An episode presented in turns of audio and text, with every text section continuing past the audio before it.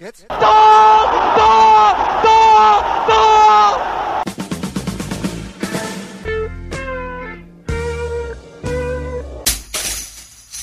Herzlich willkommen bei der Kulturviertelstunde von kulturwoche.at und einem Interview mit Ute Wieland, der Regisseurin von FC Venus. Ein Film über Fußball.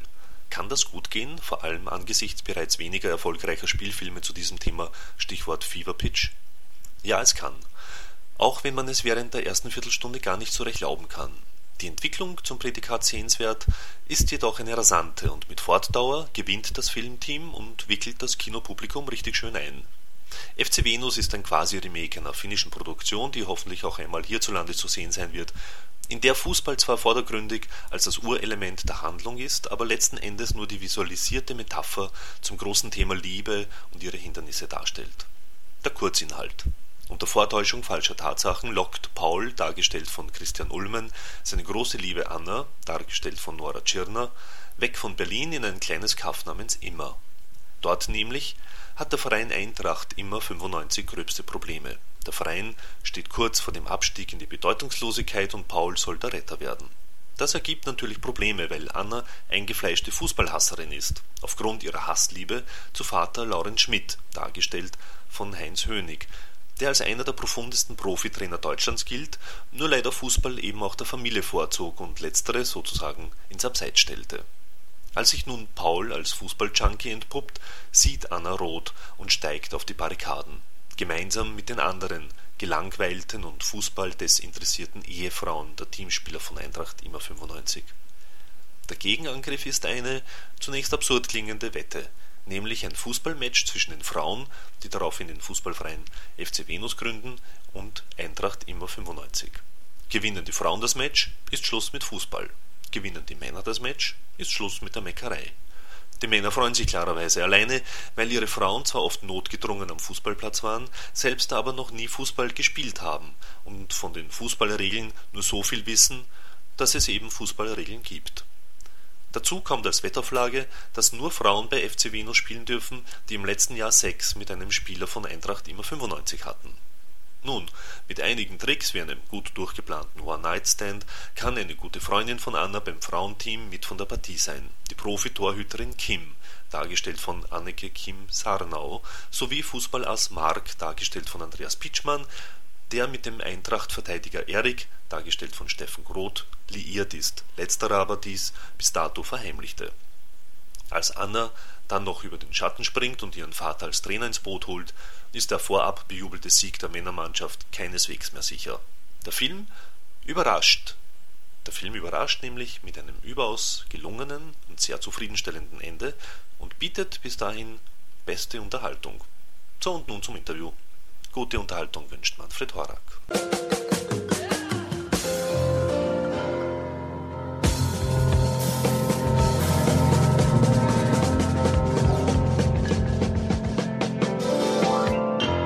Die Finnen haben ja drei Monate vor uns gedreht, also fast parallel entstanden und äh, die Finnen haben mm, eher eine romantische Liebesgeschichte erzählt ähm, um das Hauptpärchen so eine Dreiecksgeschichte oder noch äh, eine zweite Frau dazukommt.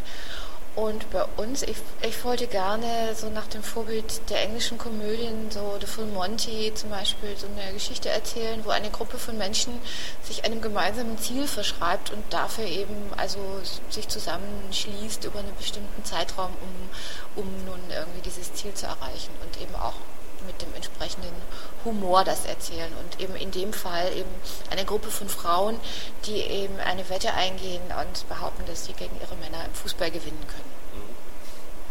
Was sie eigentlich auch schaffen. Ne? In gewisser Weise. Sag mal, nach dem Spiel ist vor dem Spiel. Ja. ähm, aber die Idee, ähm, einen Film zum Thema Fußball zu machen, gab es denn schon, bevor es äh, quasi dieses, die, die, finnischen Dreharbeiten gab bei Ihnen? Oder kam der erst aufgrund des finnischen Filmes? Also wir haben immer ein Projekt gesucht. Ähm, das, wir hatten auch mal, äh, der, der Produzent von Wüstefilm, Ralf Schwingel und ich, wir hatten immer ein, wir hatten andere gemeinsame Projekte entwickelt, wollten auch immer gerne was mit Fußball machen, hatten auch mal ein Projekt, wo es darum geht, dass eine Damenfußballmannschaft äh, entführt wird. Also wir haben da immer schon mal rumexperimentiert und dann kamen die Finnen eben und wollten eine Koproduktion machen und mit finnischen Cast, mit finnischen Schauspielern und dann haben wir die Finnen überredet, dass wir eben dieses Instant German Remake machen, also dass wir den Stoff benutzen dürfen äh, mit unseren Abwandlungen und da, weil, weil uns das so gut gefallen hat. Wir fanden, dass es so eine tolle Grundidee ist. Da, da, da, da! Ich wollte eben, ähm, eben andere Bilder finden für das Fußballspiel, als man sie jede Woche in der Sportschau sehen kann. Ähm, war ich, ich wollte erstmal ähm, personenbezogen ähm, äh, im charakterbezogen äh, das Spiel äh, erzählen und ich wollte es auch aus einem gewissen psychischen inneren Zustand der Figuren heraus erzählen. Eben nicht äh, wie diese objektive Berichterstattung der Sportschau, die ja auch diese schönen ästhetischen Wiederholungen hat und die Zeitlupen. Und wie gesagt, ich, ich habe eben nach Bildern gesucht, um das äh, ja, spielfilmartig, figurenimmanent zu beschreiben. Haben Sie sich auch einen ähm, quasi Beraterstab hergeholt aus der Fachwelt des Fußballs? Auf jeden Fall. Also wir hatten Fußballtrainer, die unsere Schauspieler trainiert haben.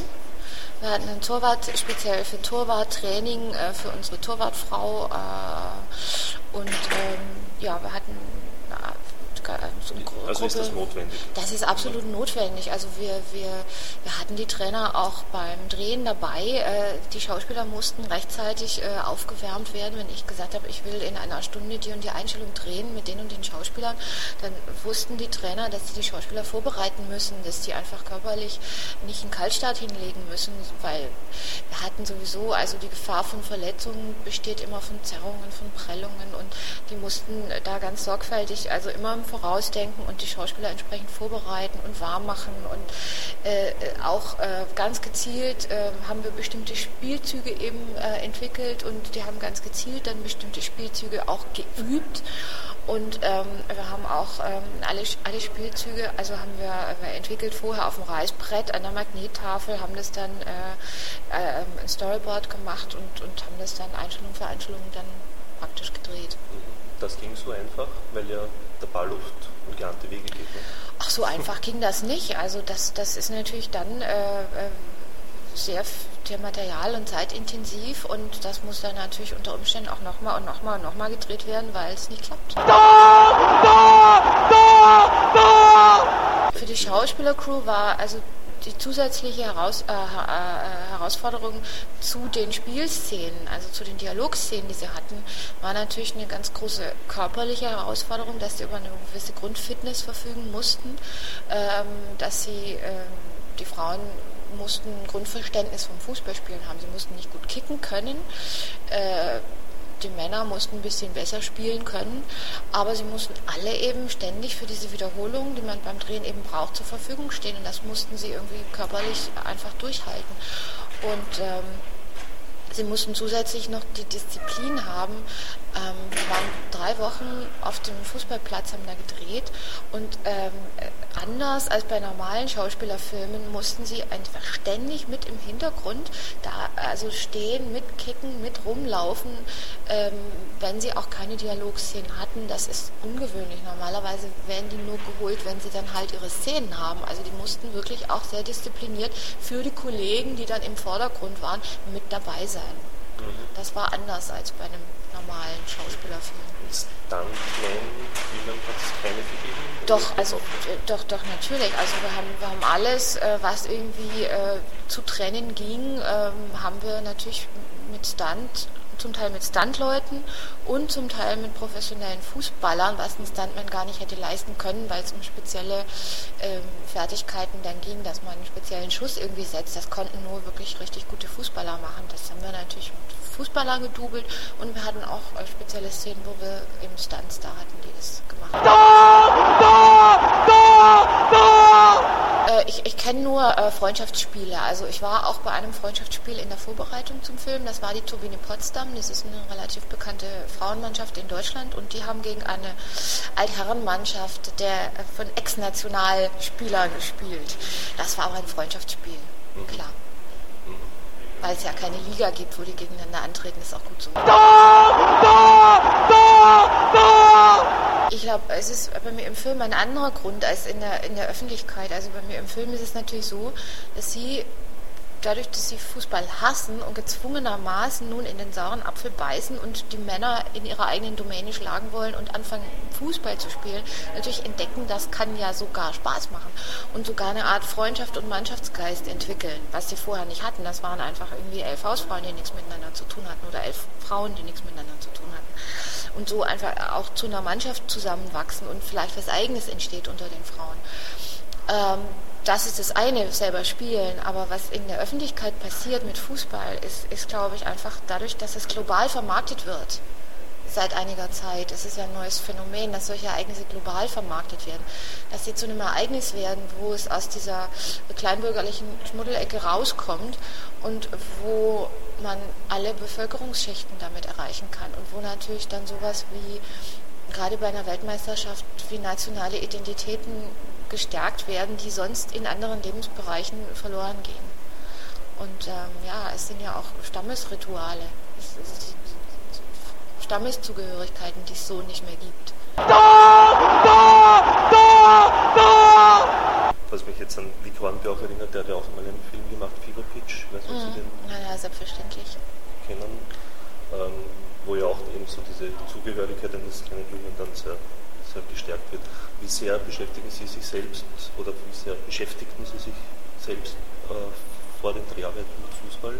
Ja, ich bin also ja, lange bevor es das Ja, ich habe angefangen, also Fußball zu gucken, als ich an der Filmhochschule angefangen habe zu studieren, weil ich habe angefangen Sport zu gucken, weil mich hat das dramaturgisch interessiert und wenn ich dann so Drehbuchideen entwickelt habe. Und dann habe ich Mannschaftssport geguckt und dann habe ich mir die einzelnen Figuren angeguckt in, einem, in der Mannschaft. Wer steht für welchen Typen und so. Und darüber bin ich reingekommen in das Thema Fußball, weil ich finde Fußball unter den Mannschaftssportarten eigentlich die äh, spannendste Sportart. Einfach vom, vom Spielverlauf her, was alles möglich ist, welche Wendungen es geben kann, welche Überraschungen und welche Grundtypen, also Verteidiger, Stürmer, Mittelfeld, links, außen, der Torwart ist eine ganz eigene Rasse Mensch und das ist psychologisch immer sehr interessant. Also darüber habe ich so einen Zugang gefunden und mittlerweile, je mehr man darüber weiß, dann desto mehr interessiert man sich dann natürlich. Das heißt, das dient auch als Inspiration sozusagen, der, der, Sport für Ihre künstlerische Absolut, ja. Ich, ich finde auch, also man kann ja durchaus Parallelen setzen, zum Beispiel äh, wie so ein Spiel in diesen 90 Minuten, was ja ein Spielfilm auch hat, äh, abläuft. Also wenn, man kann sehen, wann eine Mannschaftsmoral gebrochen wird, wann sich die Mannschaft und ob sie sich wieder aufrafft, was ist der, was ist der Auslöser dafür? Vielleicht ist es ein Foul an ihrem Führer, an ihrem Mannschaftskapitän, dass die Mannschaft plötzlich irgendwie aufgibt oder es ist eben das dritte Tor oder ist der Mannschaftsgeist wirklich da oder sind es, ist es wirklich eine Mannschaft oder sind es irgendwie elf, elf Einzelwesen oder, oder, oder. Also es ist, ganz viele Geschichten passieren da auch Feld. Da, da, da, da! Gut, wo gleich andererseits natürlich bei den Filmen spürt man nicht so sehr, also wenn man das im Kino sieht oder im Fernsehen, im Film, ähm, wie die Dreharbeiten abgelaufen sind. Nee, deshalb hat, hat Fußball ja noch äh, viel unglaublichere und viel überraschende mhm. Wendungen. Und Fußball kann sich auch leisten, ein Ende zu haben, das unbefriedigend ist, was ein Film sich eigentlich nicht freiwillig leisten möchte. Da, da, da, da! Halten Sie mich für verrückt! Halten Sie mich für übergeschnappt! Ich glaube, auch Fußballleien sollten ein Herz haben. Das war die Kulturviertelstunde von Kulturwoche.at und einem Interview mit Ute Wieland, der Regisseurin vom Kinofilm FC Venus. Vielen Dank fürs Zuhören und vielen Dank fürs Dranbleiben. Bis zum nächsten Mal, Ihr Manfred Horak.